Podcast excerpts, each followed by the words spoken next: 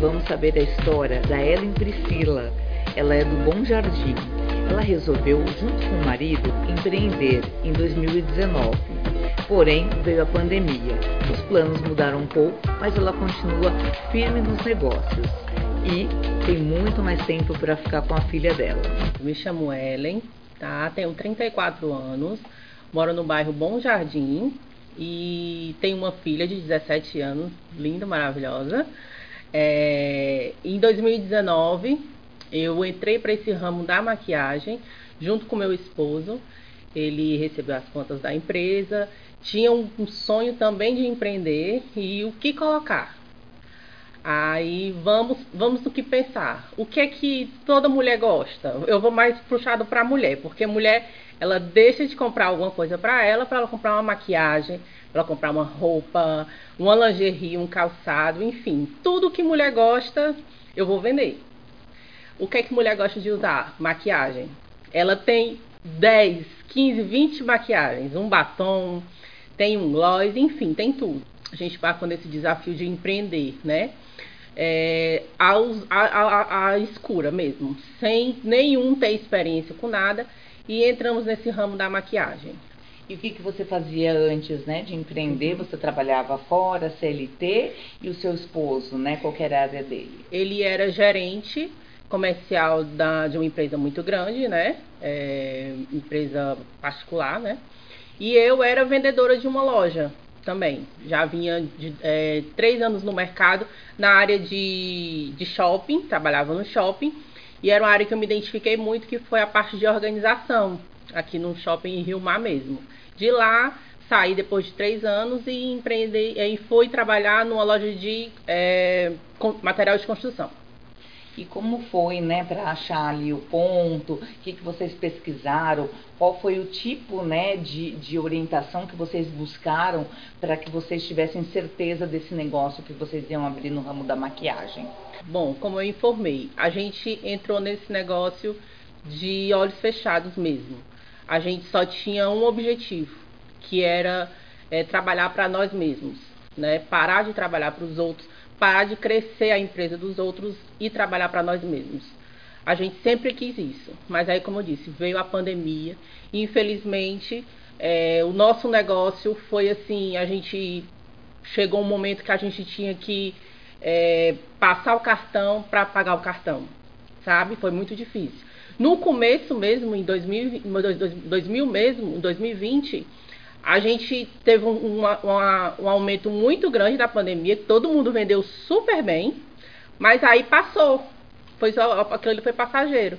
A gente, é, ele, meu esposo teve que voltar para o comércio e eu fiquei sozinha no meu, no meu ponto. Aí desde 2021 que eu tô sozinha e ele trabalha fora. E eu trabalho sozinha na loja, né? Nesses quatro anos, né, como empreendedora, quais foram seus principais desafios, né, e também quais foram as melhores coisas que aconteceram? Meu principal desafio é me reinventar todo dia. Todo dia você tem que ter algo diferente para mostrar. Você tem que ter uma mercadoria diferenciada. Você tem que ter uma precificação atraente. Você tem que ter um perfil na rede social que as pessoas gostam de ver é, se atrai para aquilo ali e todo dia você tem que fazer aquilo ali. Não é eu vou fazer uma vez no mês, eu vou fazer um mês, uma vez a cada, a cada semana. Eu não vou. Todo dia eu tenho que mostrar conteúdo. E esse é o meu desafio. Eu tenho que estar é, tá buscando algumas ferramentas, como o Instagram mesmo é uma ferramenta de divulgação.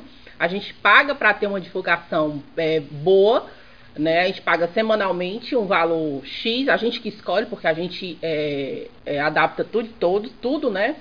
É, e fazemos é um meio de divulgação. Pagamos blogueiros para divulgar o nosso negócio. E esse é um desafio, é um desafio diário, que todo dia a gente tem que ser o melhor no que a gente faz. E o que, que, você viu de bom? Você consegue ter mais tempo para ficar com a sua filha? É, você consegue, assim, é, né, namorar Acompanhar. mais? Consegue outras coisas que, de repente, num, num trabalho com registro, né, em carteira, não você seria, não né? conseguiria? Né? Bom, eu, quando eu comecei a trabalhar, minha filha tinha 3 anos, hoje ela tem 17. Então, assim, desde é, eu, eu, saí da minha empresa, da empresa que eu trabalhava em 2019. Ela tinha mais ou menos uns 12 anos. Esse período todo, ela viveu ah, sozinha em casa. A companhia da minha filha, na verdade, era dois cachorros, que era a companhia dela. E eu tinha que trabalhar. É, e hoje, do, dos 13, né, praticamente, agora 17, que, a, que eu tô afastada, né, de empresa, tô trabalhando na minha empresa mesmo, eu, a parte boa é a convivência com ela.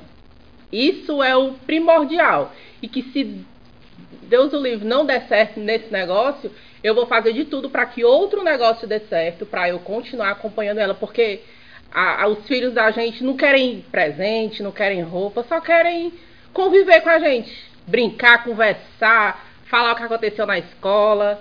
E é só isso que eles buscam da gente. Não é luxo, é só presença.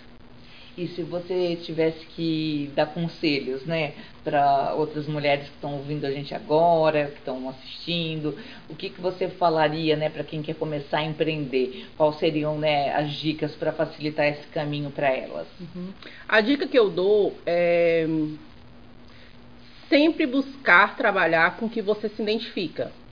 Não adianta você vender bolo se você gosta de roupa. Eu acho que uma coisa tem que casar com a outra.